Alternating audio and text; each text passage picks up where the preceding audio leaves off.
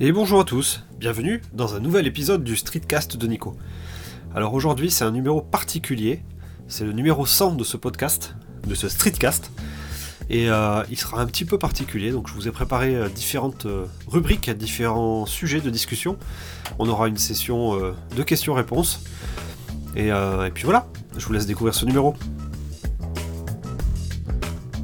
Alors avant de commencer, un petit détail sur la façon dont ce podcast est enregistré. Donc, euh, cette fois-ci, je suis dans mon bureau, donc la pièce qui me sert actuellement pour euh, tout ce qui est confinement, pour travailler depuis chez moi, euh, et j'enregistre avec le Memory Mic de Sennheiser. Je fais l'exercice aussi de ne passer que par des appareils à iOS pour faire ce montage. Donc le montage, la publication du podcast. Donc je vais tout faire depuis mon iPad. Donc j'enregistre avec le petit micro. L'iPad récupère les sons fait le montage avec l'application Ferrit, donc j'ai l'application gratuite de Ferrit, la version gratuite de Ferrit, et ensuite je publierai euh, bah, le montage final depuis l'iPad euh, sur les plateformes de podcast habituelles. Donc euh, c'est un exercice particulier que j'ai déjà fait par le passé, qui marche très bien, mais donc là le, c'était pour la petite anecdote. Pour entrer dans le vif du sujet de ce numéro 100, euh, je voulais vous faire un petit bilan aussi des produits que j'ai récemment achetés, euh, revendus, etc. Faire un petit peu le, bilan de ce que j'ai actuellement au niveau produit tech. Euh, la plus grosse, le plus gros changement, je pense, aura été l'achat d'une Apple Watch. Donc ça, ça va surprendre pas mal de monde puisque par le passé, je pense que j'ai été assez critique sur l'Apple Watch. Euh, surtout quand moi j'avais des montres Android au poignet et que je voyais ce que l'Apple Watch faisait, euh, j'étais assez critique. Mais j'ai changé d'avis et j'ai euh, basculé sur une Apple Watch. pourquoi? Alors premier élément qui a été décisif pour moi, c'est que l'Apple Watch maintenant, elle a un mode Always On. Donc l'écran peut être allumé en permanence. Ce qui me gênait vraiment hein, sur toutes les montres que j'avais vues par le passé, c'était ces montres euh, avec un écran éteint lorsque on n'était pas en train de regarder cette montre. ça avait pour effet de... Je trouvais ça... comment dire pas ridicule, je peux pas dire ridicule, mais je trouvais ça vraiment dommage d'avoir un montre assez, enfin, un appareil au poignet qui est euh, presque un objet de mode, mais qui euh, était éteint, un écran éteint. Euh, et, c'est pour ça que je me suis toujours refusé sur l'Android d'avoir des montres qui avaient un écran qui s'éteignait et qui se rallumait uniquement lorsqu'on bougeait son poignet. Donc je pense que j'en ai eu qu'un seul modèle, je pense qu'il m'a vite, qui m'a vite vacciné. Euh, mais c'est vrai que c'est un critère très important pour moi, c'était d'avoir un mode always on et du coup un mode qui tenait euh, au minimum une journée. Euh, le but c'était pas de recharger trois fois sa montre au milieu de la journée avec un mode pareil. Donc jusqu'à présent ça m'avait vraiment refroidi au niveau Apple Watch. là l'Apple Watch 5 maintenant a un mode euh, qui permet d'avoir l'éclairage en permanence allumé. Donc on a tout le temps au poignet l'heure qui est donnée, et lorsqu'on est, euh, je sais pas moi, en réunion, etc., on n'a pas juste un, petit écran noir au, poignet. Donc ça c'était un, point qui était très important pour moi. Euh, et, je peux dire là-dessus que l'Apple Watch 5 remplit bien son rôle là-dessus. Donc j'ai une autonomie d'une journée sans problème, avec un écran tout le temps allumé, qui est lumineux, qui est joli à regarder, etc. Euh, le deuxième euh, argument qui m'a fait basculer, c'est aussi le fait qu'en confinement, là, je me suis rendu compte que je manquais vraiment de, faire de l'exercice. Donc j'ai, je sors très peu finalement lorsqu'on est en confinement. Je vais pas me faire du skate, je vais pas faire de balade. Euh, et je me suis mis à faire du vélo elliptique dans mon salon avec des podcasts aux oreilles, ou avec une série à la télé, ou avec une vidéo YouTube sur mon téléphone. Donc je fais de l'elliptique. Et euh, je me suis rendu compte que j'avais besoin aussi que ça me faire encourager un petit peu par des, objets tech. Euh, j'avais besoin de d'avoir des métriques, des choses qui permettent de mesurer le fait que j'étais en train de faire du sport, que j'étais en train de, me remettre en état de forme. Euh, et, je me suis dit que l'Apple Watch pourrait être un très bon moyen pour m'encourager là-dessus. Et c'est le cas, c'est-à-dire que j'ai remarqué, donc ça doit faire, je sais pas moi, deux, un mois que j'ai l'Apple Watch au poignet, peut-être un peu moins. je fais du sport quasiment tous les jours. Euh, j'ai suivi un petit peu dans mon dans l'espèce de, truc que je trouvais aussi un petit peu bizarre là, des, gens qui disaient qu'ils devaient faire fermer leur, leur cercle d'activité proposé par l'Apple Watch. Donc il y a trois cercles qui te permettent de mesurer un petit peu si tu fais des efforts physiques, si tu te déplaces, si tu bouges, si tu respires, si tu fais euh, des choses bien pour ta santé. Et c'est vrai que ces cercles qui progressent euh, au fur et à mesure de la journée te donnent vraiment envie de... de, faire un peu de sport. Et en plus, il y a des histoires de badges qui sont associés, qui te récompensent, qui te donnent des petites récompenses, qui te tapent euh, un petit coup dans le dos en te disant c'est bien, tu vas bien travailler. Donc tous ces trucs-là, indirectement, ils m'encouragent. Euh, je sais pas combien de temps ils m'encourageront. Hein. là, c'est peut-être un effet euh, waouh, l'effet de mode, etc. Mais euh, pour l'instant, j'ai l'impression que ça m'encourage pas mal. J'arrive à tenir un rythme de, de, sport, on va dire, de une fois tous les deux jours ou une fois tous les jours lorsque je bosse pas. Et quand je travaille, c'est peut-être un peu plus rare, mais j'arrive quand même à faire des sessions de sport assez souvent. Donc l'Apple Watch là-dessus a répondu à son, à son objectif qui était de me remettre un peu à faire du sport euh, pendant cette phase de déconfinement où je pouvais pas trop trop bouger et pas trop marcher. Euh, c'est vrai que d'habitude moi je marche, euh, je marche un petit peu hein, pour aller au boulot, pour monter, descendre, me déplacer dans les bureaux, je fais du skate, je sors un petit peu, je vais faire des photos. Là c'est vrai que je me, suis rendu compte que je bougeais plus trop, je monte entre le bureau à l'étage et le rez-de-chaussée, c'est les seules choses que je fais dans la journée. Des allers-retours entre l'étage et le rez-de-chaussée. Euh, et puis le troisième point euh, côté Apple Watch, c'est que je trouve aussi euh, que c'est un objet qui est assez joli au final. alors je sais pas si c'est parce que c'est l'Apple Watch 5 qui a, qui a changé un petit peu, enfin l'Apple Watch 4 et 5 qui ont changé un petit peu leurs écrans, les tailles d'écran, etc. Mais je trouve qu'au final l'Apple Watch est un objet plutôt joli et c'est renforcé aussi par le nombre de bracelets qui existent, qui, sont, qui est absolument immense par rapport aux autres montres, je trouve. Euh, donc il y a un marché qui s'est déployé, euh, développé sur les, bracelets euh, d'Apple Watch.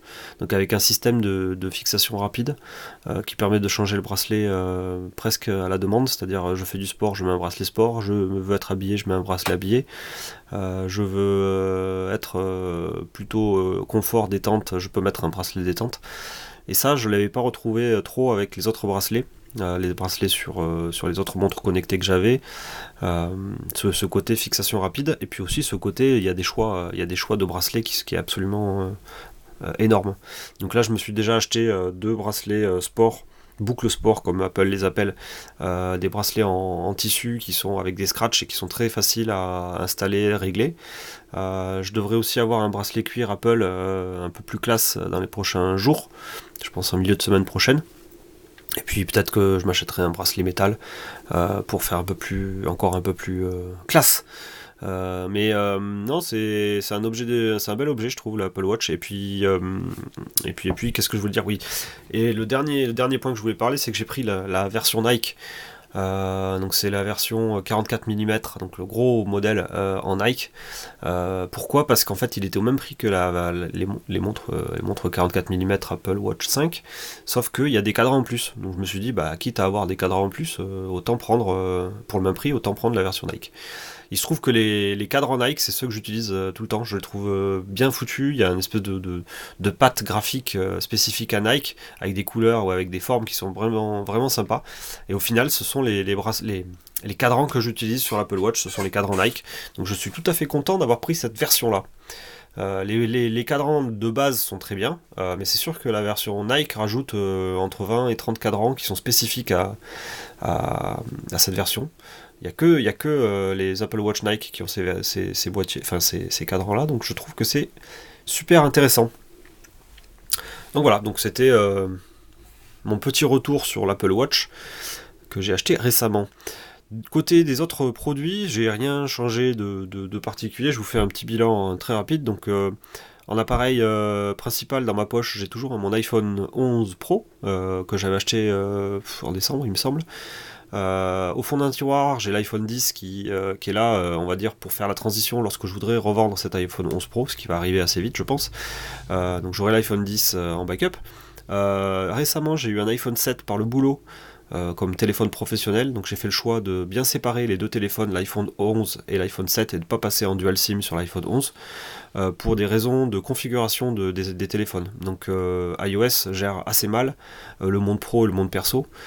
typiquement, si je veux utiliser ma boîte mail d'une certaine façon en mode perso et d'une façon différente en mode pro, je ne peux absolument pas le faire sur iOS. Alors que sur Android, il y a des possibilités bien plus puissantes, je trouve, de séparer les mondes pro et perso et d'avoir les mêmes applications pro et perso avec deux configurations différentes, ce qui n'est pas possible sur iOS.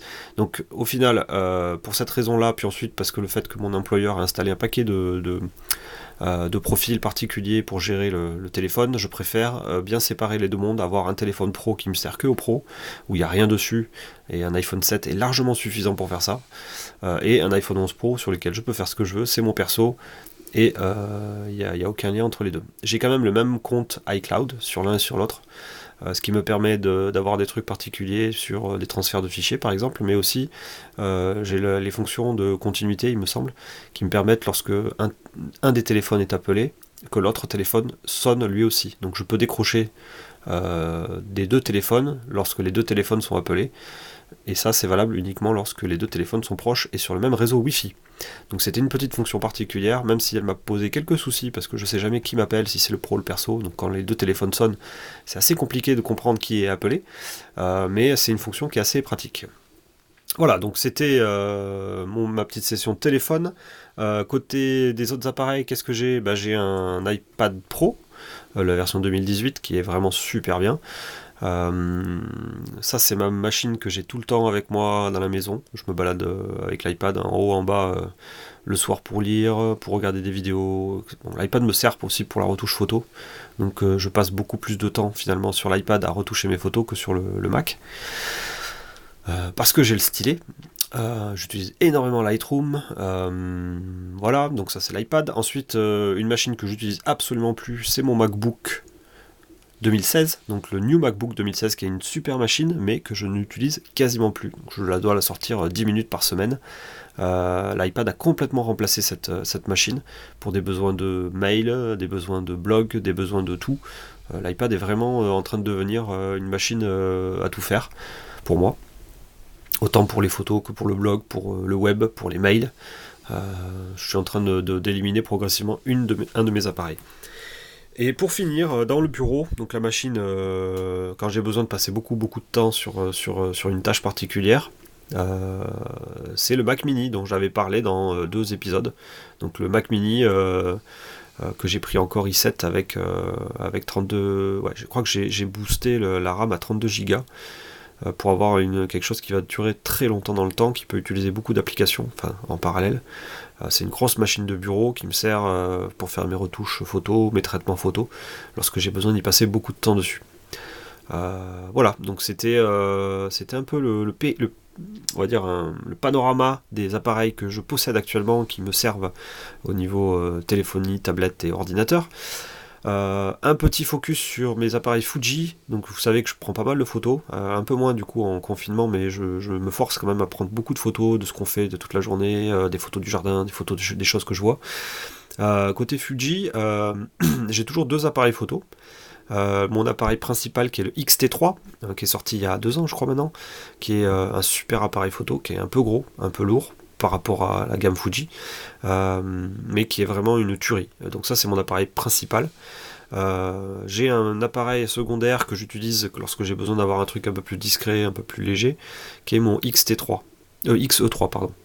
Le X3 qui est un appareil très très qui fait un peu rétro, un peu un peu vieillot, mais qu'en fait c'est aussi quasiment au même niveau que le XT3 au niveau de la qualité qualité des photos, la qualité de, de l'autofocus. donc c'est mes deux boîtiers principaux. Euh, je veux dire que j'en prends le XT3, je n'ose pas trop le sortir à l'extérieur. Il est, plus gros, il est plus voyant, il fait beaucoup plus professionnel. Euh, j'ai tendance plutôt à privilégier le X3 lorsque je suis en balade dans Toulouse. Euh, ça, fait, ça fait un peu moins, un peu moins voyant. et au niveau des objectifs, je ne vais pas vous faire le détail de tous les objectifs que j'ai actuellement, mais je vais vous en parler de un particulier parce que c'est un vrai coup de cœur que j'ai acheté il y, a, quelques mois. C'est le XF 35 mm qui ouvre en 1.4. Donc c'est un vieil appareil, un vieil objectif qui est sorti il y a plusieurs années, qui a un autofocus un peu lent, mais par contre son ouverture à 1.4 euh, et la qualité euh, de l'optique est vraiment exceptionnelle. Et, euh, je ne sais pas pourquoi, il a, a quelque chose de particulier cet objectif que j'arrive pas à expliquer, mais que je trouve fabuleux et c'est celui que j'utilise le plus souvent en ce moment avec mon X3. Donc c'est un 35 mm pour un Fuji, c'est un équivalent des 50 mm sur un plein format.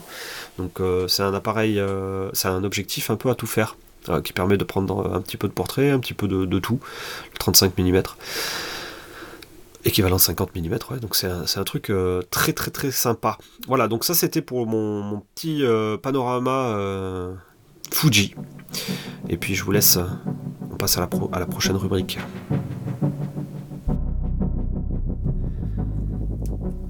Je vous parle maintenant d'un petit objet high-tech que j'ai acheté récemment. Il s'agit du Tado V3+. Donc derrière ce nom un peu bizarre se cache un appareil assez malin je trouve. C'est un petit boîtier qui fait 8 euh, cm par 8 cm euh, sur un demi centimètre, donc c'est un truc assez plat, euh, carré, qui va piloter la climatisation chez moi. donc ça remplace en fait la télécommande infrarouge que l'on utilise, donc l'espèce de grosse télécommande sur lesquelles il y a différents modes auto, réchauffage, refroidissage, refroidissement. donc les grosses télécommandes qui nous permettent aujourd'hui de programmer euh, différents modes sur le climatiseur euh, vont être remplacées par ce boîtier ou complétées par ce boîtier qui lui va être connecté en plus sur, euh, sur la box Wi-Fi via du Wi-Fi. Donc il est branché sur une source électrique type USB. on le colle au mur. il a un petit émetteur infrarouge intégré et il va communiquer à la place de la télécommande avec le climatiseur. Le but de ce boîtier derrière, c'est de rendre un peu plus intelligent le climatiseur, donc euh, ça le permet de le piloter déjà à distance en étant pas chez soi, ou dans son jardin, ou un endroit où on ne serait pas face au climatiseur, donc ça permet de le piloter de façon euh, euh, voilà, à distance. typiquement, on est chez soi, il fait 30, on, est, on est au boulot, il fait 30 degrés, on dit tiens, je vais partir d'ici un quart d'heure, je déclenche la clim pour que quand j'arrive chez moi, ben, il fasse un peu plus frais. Donc c'est des, choses qui peuvent être faites du coup à distance. Le Tado, lui aussi, en plus, a un thermomètre intégré. Donc il a un thermomètre qui est assez propre, assez précis, euh, qui permet aussi de se rendre compte exactement de la température qu'il fait euh, à distance aussi. Donc euh, c'est bien beau de pouvoir déclencher la température, le, enfin, le, climatiseur à distance, mais il faut aussi connaître la température de départ. Donc le Tado le fait. Ensuite, le Tado, il a un petit écran tactile. alors c'est un écran tactile, c'est un une sorte de panneau tactile euh, qui permet de régler euh, via une espèce d'écran qui apparaît à travers le plastique, euh, donc avec des quelques LED. Donc c'est pas vraiment un écran LCD, hein, c'est quelques LED qu'on voit à travers le, plastique. Ça permet aussi de régler à la volée, en appuyant dessus, quelques réglages basiques, quel mode de climatiseur on met, la température. Donc c'est vraiment un petit panneau de commande basique pour ce climatiseur. Et ce qui est intéressant aussi, c'est que ce Tado, il est connecté, j'en parlais tout à l'heure, et il est euh, donc on peut le brancher sur différents systèmes euh, type météo. Donc euh, on pourrait très bien dire s'il fait chaud dehors et que tu vois que la température est en train de monter, alors mets en route le climatiseur pour pouvoir anticiper du coup une grosse chaleur. Donc c'est des, services qui sont proposés par la marque directement, Tado. Sous forme d'un abonnement, un abonnement il me semble de 2 euros par mois, 2,99€ par mois, qui permettent de rendre bien plus intelligent le système. Euh, ça permet aussi, par exemple, euh, de il détecte euh, une fenêtre ouverte, donc c'est une chute rapide de l'humidité ou de, la température ou au contraire une augmentation rapide de la température ou de l'humidité. Euh, donc il détecte que c'est peut-être une fenêtre ou une porte qui est ouverte et donc il peut s'adapter en conséquence. Donc typiquement couper euh, la climatisation pendant quelques minutes, le temps qu'on aère. Euh, et puis dès que, dès que la fenêtre est refermée, il sera capable normalement de le détecter pour repartir en mode climatisation ou en mode chauffage. Donc ça, c'est les, fonctions de base. Il y a aussi euh, des fonctions de planification. On peut très bien mettre des profils euh, en semaine et le week-end avec des niveaux de, température, de réchauffage que l'on souhaite avec des créneaux horaires. Par exemple, la nuit, de minuit à 6h du matin, tu fais rien. À 6h, tu t'allumes, tu mets 20 euh, degrés dans le salon, etc. Donc on peut programmer différentes températures selon les profils de la journée. On peut aussi programmer euh, différents profils lorsque je suis présent et lorsque je suis absent. Donc euh, le TADO détecte aussi la présence des personnes au sein du domicile euh, et il est capable de s'adapter en conséquence. Et ça, cette fonction-là, il me semble aussi, elle est accessible seulement si on prend l'abonnement à 2,99€. Il me semble. Il faudrait que je teste ça, mais il faudrait que je, je, regarde ça dans le détail. Il se trouve qu'en ce moment, vu qu'on est en confinement, bah, nous on est tout le temps à la maison, donc j'ai pas pu encore trop vérifier ce qui se passe en mode absent. Et le dernier, la dernière fonction bonus dont je voulais parler, c'est euh, la capacité à être euh, intégré dans euh, des trucs intelligents type IFTTT, Google Assistant et le HomeKit d'Apple. Donc moi personnellement j'ai regardé rapidement ce que ça faisait dans HomeKit. Dans HomeKit il y a la possibilité de mettre en place différentes règles. Euh, mais je manque d'un thermomètre euh, différent qui permettrait de lancer automatiquement des, scénarios. Donc moi je me suis rattrapé sur IFTTT. IFTTT euh, me permet de, régler des, choses intelligentes. Typiquement, j'ai mis lorsque la température augmente au-delà de 26 degrés, alors mettre en route le climatiseur sur 20 degrés. Ensuite, lorsque la température descend en dessous des 23 degrés, j'arrête le climatiseur. Euh, et euh, le dernier truc que j'ai mis, je crois que c'est en dessous de. Si la température chute en dessous de 18 ou 19 degrés, mais le mode auto, juste pour mettre un petit coup de boost pendant un quart d'heure, euh, histoire de remettre une température autour des 20 degrés. Donc c'est les, choses que j'ai mis en place sur le Tado. Alors moi je commence tout juste à l'utiliser. Si ça intéresse des gens, je pourrais en parler un peu plus dans le détail dans d'autres podcasts. Dites-le moi dans les, commentaires ou parler sur les réseaux sociaux. Mais euh, je commence tout juste à l'utiliser. Euh, ici chez moi, il est utilisé à l'étage sur le climatiseur qui est à l'étage, mais je pense que d'ici peu de temps, si c'est concluant, j'en mettrai un deuxième, parce que j'ai un deuxième climatiseur pour le rez-de-chaussée de la maison, euh, qui gère du coup salon, cuisine, entrée, couloir et les chambres. Donc, donc, donc, donc, bah, du coup, donc je, pense très bien, très bientôt acheter un deuxième Tado. Pour faux Tado, euh, moi je l'ai payé plein pot à 99 euros. Euh, mais il y a de temps en temps des promos. J'ai cru voir des promos sur Amazon euh, Allemagne. C'est une marque allemande, Tado, et visiblement sur Amazon en Allemagne, il serait vendu 80 euros. Donc il y a moyen d'avoir quelques petites réductions sur ce, sur ce, petit boîtier. Et pour info, Tado est une marque de domotique qui fait aussi euh, des, régulateurs de chauffage ou de climatisation pour plein d'autres appareils. Donc des, chaudières, euh, des thermostats pour des radiateurs euh, hydrauliques. Là. Donc il y, a moyen de euh, de regarder dans la gamme de Tado pour voir qu'est-ce qu'ils peuvent euh, automatiser, domotiser. Euh, nous, on a la chance d'avoir un fonctionnement qui est plutôt climatiseur avec quelques petits chauffages d'appoint dans les pièces, mais, globalement, on s'en sort avec la climatisation. Donc, donc voilà, donc, c'était un petit retour sur ce Tado V3 Plus, et je vous en parlerai un peu plus dans le détail très bientôt.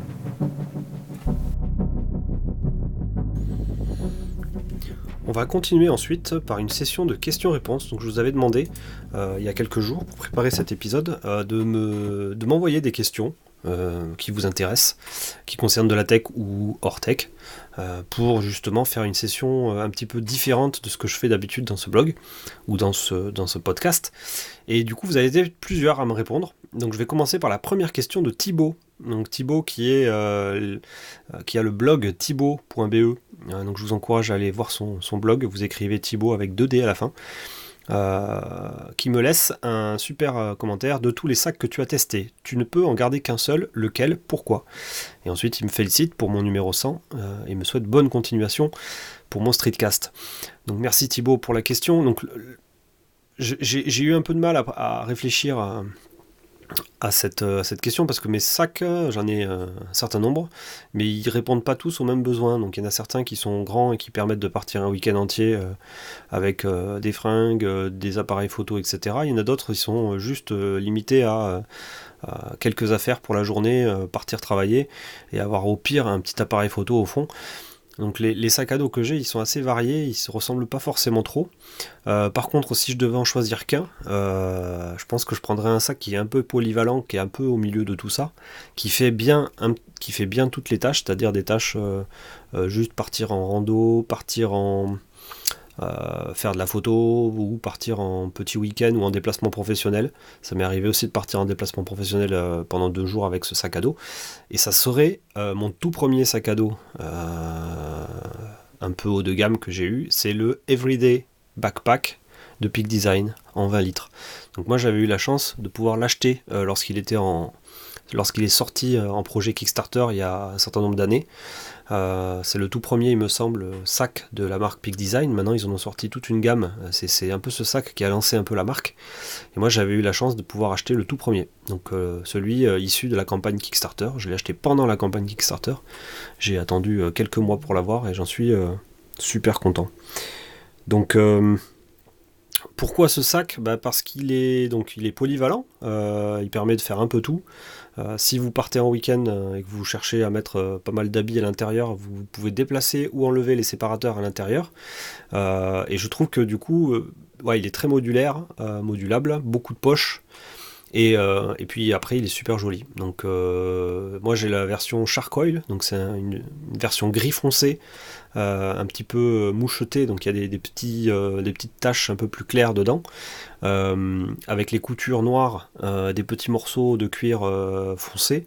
Je trouve que le look est vraiment bien. Après, bon, un inconvénient, clairement, c'est un sac que tout le monde a au niveau des blogueurs, photographes, etc. Donc c'est un, sac qui est où on est très visible de loin hein, et on sait que c'est du matos photo en général qu'on a là-dedans. Hein. Euh, donc euh, ça c'est un peu l'inconvénient. Puis le deuxième inconvénient c'est qu'il est un peu lourd. Donc je suis déjà allé euh, en, rando avec ce genre de sac, soit le Peak Design 20 litres, soit le 30 litres. Une journée de rando avec le drone, l'appareil photo, le casse-croûte et les affaires pour se, pour se garder au chaud en montagne c'était c'était lourd, c'était très lourd. Donc c'est un sac euh, que je déconseillerais un tout petit peu pour des grosses randos parce qu'il est lourd, il est dense, il y a beaucoup de matière, il y a, des, bons, euh, des bons matériaux mais qui sont denses, qui sont solides et du coup c'est un sac assez lourd. Donc euh, ouais, donc si je devais en choisir un, je prendrais celui-là. Après c'est sûr que je vais en recevoir d'autres, j'espère d'ici d'ici quelques semaines. un sac tulle principalement, donc je, je pourrais le comparer avec, avec d'autres marques.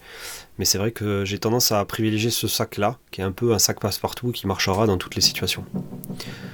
Voilà pour la question de Thibaut.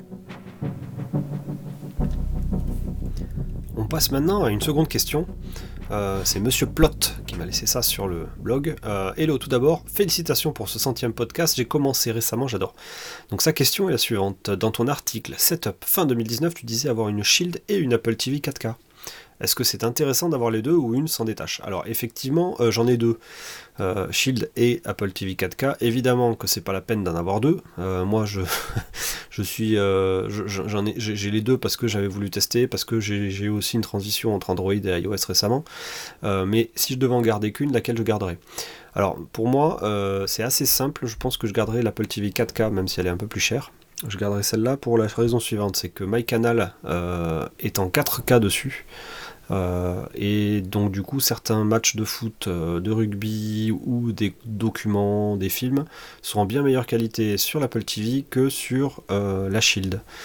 Donc je me dis, je paye un abonnement Canal Plus, autant en profiter avec la qualité max. Et donc du coup, bah, la qualité max, elle est accessible via l'Apple TV 4K. par contre, l'Android TV type Nvidia Shield, c'est quand même une super bombe, euh, donc je l'ai pas vendue, je l'ai pas donnée, elle est toujours chez moi. C'est juste que je l'utilise moins, mais euh, si je n'avais pas euh, MyCanal, je pense que je serais resté sur la Shield. La Shield permet de faire serverplex, donc elle permet de gérer sa bibliothèque de multimédia, photos, vidéos, films, documentaires, etc. Et ça permet d'envoyer du coup tous ces contenus sur les, des appareils, donc des télévisions, téléphones, etc.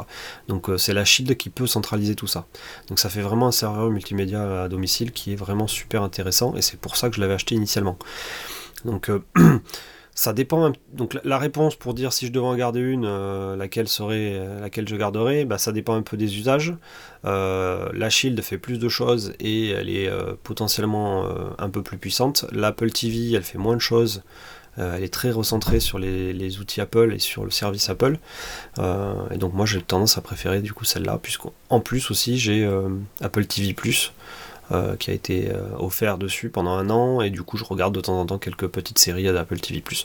Euh, j'ai Disney aussi dessus, j'ai Netflix et puis vu que j'ai une télévision 4K, bah, je peux en profiter. Enfin, je pouvais en profiter avant le déconfinement. Donc depuis le déconfinement, tous les services de 4K sont coupés. On est plutôt sur de la 1080p au mieux pour économiser de la bande passante. voilà, donc c'est un peu, un peu compliqué de répondre à cette question. Euh, mais c'est sûr que euh, il faut surtout pas acheter une Apple TV si vous êtes 100% Android et que vous n'avez rien euh, chez Apple. Donc c'est vraiment l'Apple TV va vraiment dépendre du, de si vous êtes chez Apple ou pas. Voilà pour cette réponse rapide. La question suivante est de FAP1309 qui me dit on attend le retour du snack. donc je, pense qu'il voulait parler du Slack. le Slack de Blabla et Tech. Donc il y a eu d'autres questions qui tournaient autour du Slack. vous vous rappelez qu'il y avait une communauté Slack qui avait été montée il y a plusieurs années hein, pour pouvoir permettre, enfin pour pouvoir discuter entre, euh, lecteurs. Euh, enfin, il y avait toute une communauté qui s'était montée pour échanger, discuter, aider. Euh, moi, j'étais pas l'acteur principal de cette, de cette communauté, mais elle, avait été montée autour du blog, autour de Blabla Tech. Donc, au, plus, au, plus haut de, son, de sa fréquentation, je pense qu'on était monté à une centaine de membres. dont une vingtaine, 25 peut-être qui, qui participaient tous les jours. Euh, et cette communauté a été fermée il y a quelques, il y a quelques semaines, voire quelques mois même, je pense que c'était en fin d'année 2019. Euh, et j'ai expliqué du coup, euh, j'ai expliqué cette fermeture du, du Slack dans l'épisode 99. Donc je vous encourage à écouter l'épisode juste avant, où j'en parle un tout petit peu de pourquoi j'ai arrêté. Euh, pourquoi je l'ai fermé de façon un peu arbitraire, un peu, un peu violente. Euh, je pense que j'ai déçu quand même pas mal de monde avec cette fermeture, mais c'était euh, trop compliqué à gérer. Ça me, ça me, me plaisait plus du tout, donc j'ai pris, pris le, la décision de tout fermer. Voilà, donc euh, après euh, les questions pour est-ce qu'on relancerait un Slack, une communauté, un truc sur Discord, un truc sur je sais pas où, sur Telegram, euh, effectivement c'est tout à fait possible. C'est tout à fait possible. Après je réfléchis plus à la façon dont ça pourrait être, pourrait être sympa pour tout le monde. Euh, est-ce qu'on fait un truc de type forum avec euh, des channels de discussion bien précis euh, qu'on pourrait faire sous Slack, Teams ou, Discord? Est-ce qu'on fait un truc un peu plus à l'arrache où finalement il y a un seul fil de discussion et tout le monde parle au milieu, type Telegram? C'est la question. Donc moi je suis pas je suis pas contre de réouvrir ce genre de choses. Après je veux surtout ne pas retomber dans les mêmes les mêmes choses que ce qui avait été fait précédemment parce que ça me plaisait pas. Euh, donc, euh, donc je réfléchis à l'idée. Après, euh, si vous avez des idées, des propositions, des choses qui vous plairaient, il ne faut pas hésiter à me solliciter dans les commentaires, en message privé. vous avez la possibilité de me joindre par un peu tous les systèmes qui existent. Euh, donc euh, là où je suis le plus visible, c'est Twitter, Instagram, mais euh, j'ai évidemment du Discord, du Telegram, du Signal, du WhatsApp, et je peux largement vous donner les moyens de me contacter pour me donner les bonnes idées. Voilà, donc c'était la petite parenthèse Slack du jour. On passe ensuite à la question de Nicolas c'est pas une question, mais plusieurs questions. Donc il m'a posé euh, une, deux, trois, quatre, ouais, une dizaine de questions. Euh, je vais vous les, faire une par une. Euh, donc merci déjà Nicolas d'avoir posé toutes ces questions. Donc en vrac, la première question c'est d'où vient cette passion pour la tech? Donc j'ai essayé de réfléchir un peu en amont pourquoi j'étais passionné de tech ou comment cette passion pour la tech avait commencé. Alors moi j'ai 38 ans bientôt, donc euh, ça commence à faire euh, quelques années que je suis intéressé à, tout à, toute la tech, etc. Mais j'ai essayé de réfléchir. Je pense que le premier objet high-tech qui m'a fait, euh, on va dire, m'intéresser à tout ça, c'était une calculatrice que je me suis acheté, je pense, en, au collège. Les calculatrices programmables. Il faut imaginer que quand même au collège, quand j'étais au collège, les téléphones portables n'existaient pas encore. On commençait tout juste à avoir les tatous, les trucs qui permettaient d'envoyer des, espèces de messages et de réceptionner des messages, les beepers là. Donc, euh, donc la tech à ce moment-là était quand même euh, assez limitée.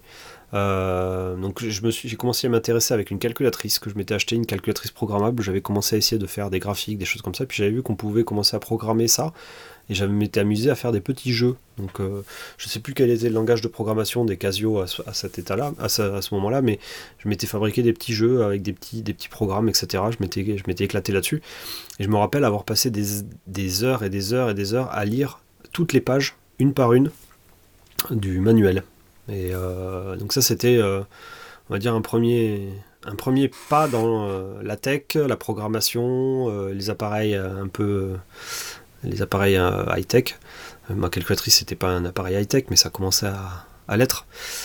puis ensuite, je pense qu'il y a eu aussi l'arrivée des ordinateurs. Donc j'ai eu un Atari, j'ai eu les premiers PC, où j'ai passé énormément de temps aussi dessus. Et du coup, j'ai commencé à, à jouer en ligne, euh, à, pirater un petit peu euh, à droite à gauche des jeux, des choses comme ça. Donc j'ai dû m'intéresser à, tout ce qui est informatique.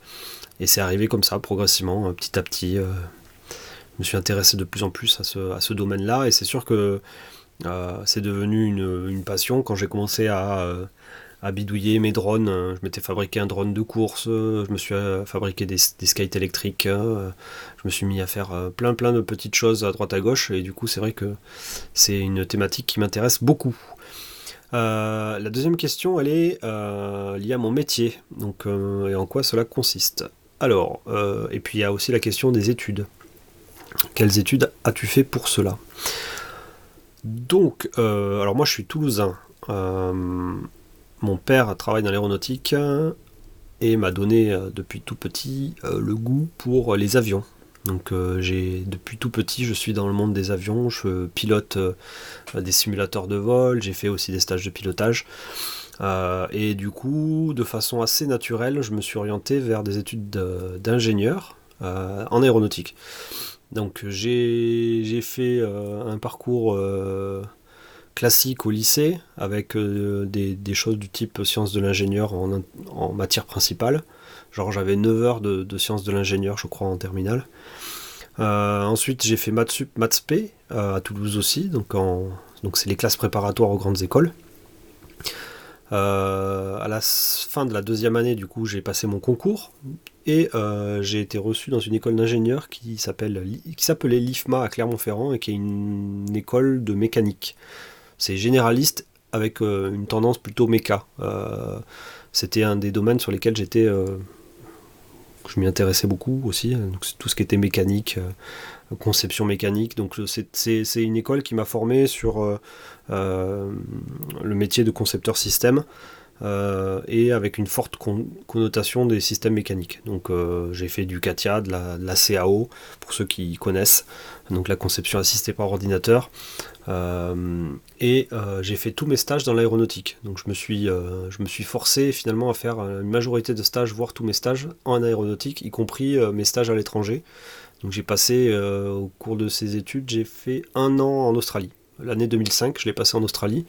Donc j'ai tout plaqué, enfin j'ai tout plaqué. Je suis parti, c'était une sorte d'année de césure.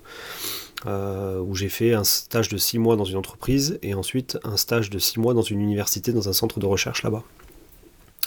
Et au retour de ça, euh, au retour de ces années à l'étranger, j'ai eu mon diplôme d'ingénieur en 2006 et en 2007, j'ai été embauché euh, chez un sous-traitant aéronautique dans un, dans un bureau d'études. Donc euh, c'est une prestation de, sous-traitance, enfin prestation de, bureau d'études. donc c'était une, société qui n'existe plus maintenant, qui a été rachetée par d'autres boîtes, mais j'ai fait deux ans en tant que sous-traitant pour le design office d'Airbus.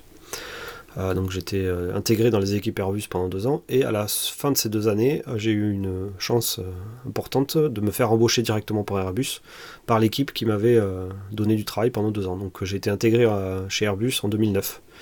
Donc ça fait bientôt 11 bah, ans que je suis, voire plus.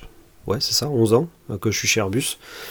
et mon domaine de, travail, enfin mon domaine de prédilection, c'est le cockpit. Donc euh, j'ai passé 11 ans à travailler sur des systèmes du cockpit. Euh, bon, différents, systèmes, mais là, en ce moment-là, je suis sur des, choses qui sont plutôt de l'électronique hein, dans le cockpit. Donc euh, je suis responsable d'un périmètre particulier, d'un certain nombre d'équipements. J'ai une quinzaine d'équipements dans mon, dans mon périmètre et je fais la partie conception, suivi en service, pour régler tous les problèmes que les clients peuvent avoir sur ces équipements-là. Euh, les améliorations, etc. Donc c'est un, métier qui est quand même très prenant. Euh, puisque moi je suis passionné, passionné de l'aéronautique et je travaille euh, dans une des entreprises les, plus prestigieuses au niveau aéronautique, je, m'estime assez chanceux. Même si par les temps qui courent, avec la crise de coronavirus, on est en train de voir venir un truc assez fort côté Airbus. Donc je pense que les prochaines années vont pas être très, très sympas pour Toulouse, pour la région toulousaine, les sous-traitants et les employés Airbus. Mais euh, de toute façon, je pense qu'on se relèvera, on passera à travers cette crise et ça repartira euh, presque comme avant, je pense, d'ici d'ici quelques temps. Voilà, donc j'ai essayé de répondre en donnant quelques détails à ces, deux questions. La, question suivante me demandait quelle voiture as-tu as possédé et quelle est la prochaine en projet, en projet ou en rêve?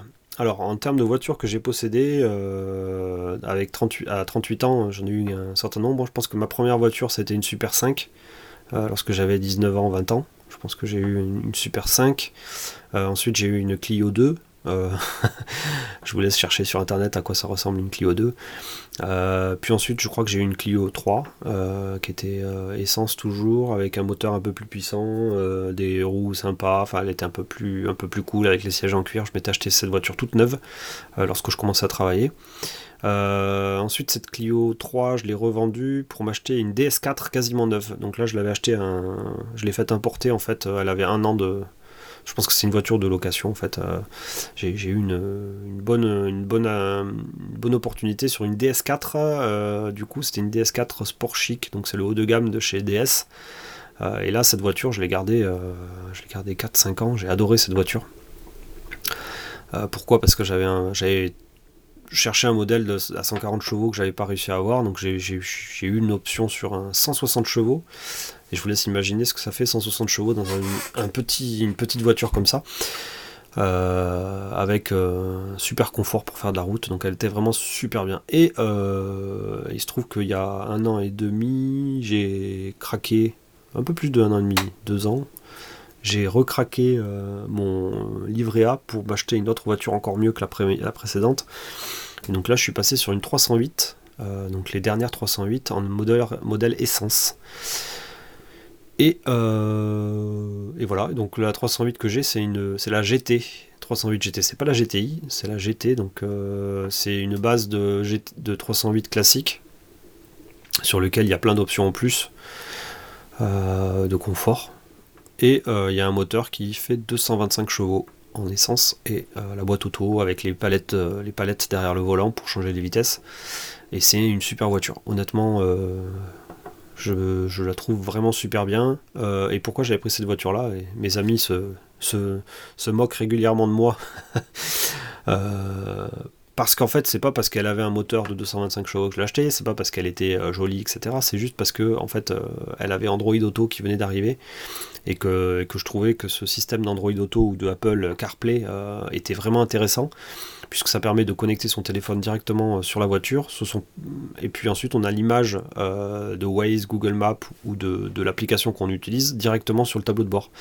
Et ça permet d'utiliser toutes les applications du téléphone euh, sans aucune mise à jour de, GPS qui, serait bloqué par Peugeot, etc. Donc ça, permet d'être complètement indépendant d'un point de vue GPS et services de téléphonie, de Spotify, YouTube, les podcasts, etc tout vient du téléphone et euh, l'autoradio n'a plus aucune euh, intelligence, entre guillemets. Euh, et donc du coup, bah, cette 308 venait d'avoir, ça venait d'être annoncé Apple CarPlay et, Android Auto dessus, et c'est pour ça que j'ai acheté la voiture toute neuve. j'ai été un des premiers à réceptionner cette voiture-là, ce modèle-là. chez le concessionnaire, en tout cas, il m'a dit que c'était j'étais le premier, le premier à avoir ce modèle particulier de voiture. Et donc du coup, bah, ça fait à peu près deux ans que je l'ai et euh, je n'imagine même pas la changer tellement, euh, tellement je suis bien dedans. Euh, super confort et puis surtout, elle a un comportement routier qui est, qui est absolument génial. j'ai pu, dans des déplacements professionnels que j'ai pu faire par le, le passé, avoir des Audi A3, des séries 3, des séries 1, série 5, série 5 Sport Touring, des Q2, Q3. Et bizarrement, à chaque fois, quand je retrouve ma voiture, euh, ma 308, je trouve qu'elle a un comportement sur la route qui est absolument euh, remarquable, euh, très dynamique. Et mais elle a une tenue de route qui est super bon, super bien. Elle est, on sent vraiment ce qui se passe sur la route. C'est pas du tout une voiture qui, qui, est, qui est comment dire, je sais pas comment expliquer ça. Mais bon, j'ai trouvé le comportement de cette voiture vraiment très bien. Et puis au niveau des équipements que j'ai, euh, depuis le début de cette voiture, il n'y a pas eu de. Il n'y a, rien à, rien à dire, quoi. J'ai pas eu une seule panne, euh, j'ai pas eu un seul, une seule déception. j'ai des systèmes de phares automatiques, donc elle passe en plein phare automatiquement, elle lit les panneaux, elle, elle, a un régulateur qui s'adapte qui du coup sur les panneaux de signalisation de vitesse. j'ai le régulateur adaptatif, j'ai des caméras de recul, j'ai le détecteur de ligne blanche, j'ai un truc qui me détecte lorsque je m'endors au volant, j'ai euh, enfin, en termes d'équipement, euh, c'est vraiment le vraiment très haut de gamme, je trouve. Et pour avoir un équivalent euh, sur des voitures allemandes ou des voitures étrangères, il aurait fallu que je dépense bien plus d'argent. Par contre, je suis assez réaliste sur sa durée de vie. je pense que chez Peugeot n'est pas encore au niveau des Allemandes en termes de durée de vie. Et il est évident que je ne garderai pas 10 ans cette voiture. Donc, donc je pense que je vais la garder euh, ouais, 5 ans maximum, et puis je passerai sur autre chose. Mais euh, et du coup, euh, en projet ou en rêve, quelle pourrait être ma future voiture J'ai beaucoup de mal à me projeter là-dessus. peut-être que je ferai une voiture plus petite encore que la 308, peut-être passer sur une petite Audi TT ou un truc comme ça, un peu plus léger, un peu plus petit, puisque au final, ma voiture me sert que uniquement pour aller faire aller travailler ou aller faire quelques courses. Euh, pour partir en vacances, on a une voiture bien plus grosse, on a un, on a Citroën Berlingo euh, qui permet de, partir à 4 euh, et qui permet aussi de partir dans des projets type van. donc on a aménagé le, le, Berlingo pour pouvoir dormir avoir de l'eau. Euh, euh, et, du coup, je pense que pour les longs voyages ou les, ou les voyages un peu exotiques, euh, on a une autre voiture pour faire ça. Donc ma voiture pourrait être uniquement une voiture vraiment pour se déplacer et aller, aller au travail, aller faire quelques courses. Donc je pourrais potentiellement aller sur quelque chose de plus petit qu'une 308 la prochaine voiture. Le problème c'est que ayant goûté, ayant goûté je pense à la 308 GT au niveau de sa puissance et au niveau de ses services, euh, la prochaine je vais avoir du mal à, la descendre en gamme je pense. Donc euh, descendre en puissance ça je pourrais le faire je pense. Par contre descendre en confort, euh, agrément de conduite etc. et les services associés, je sais pas. Je sais pas si j'arriverai à j'arriverai à faire ça.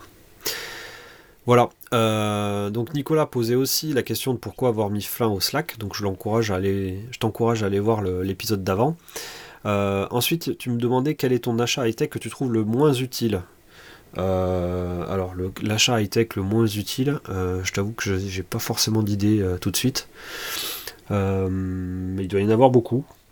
je pense que je citerai, là si je regarde un peu autour de moi, je citerai des casques, des casques audio.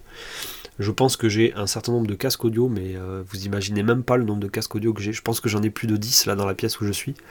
Euh, j'ai des casques euh, Arso, je pense que j'ai 4 modèles de casques Arso, mais j'ai surtout au moins 3 voire 4 paires d'écouteurs sans fil, type AirPod. Donc j'ai les, AirPods Pro, j'ai des FreeBuds, les FreeBuds 2, j'ai les FreeBuds 3.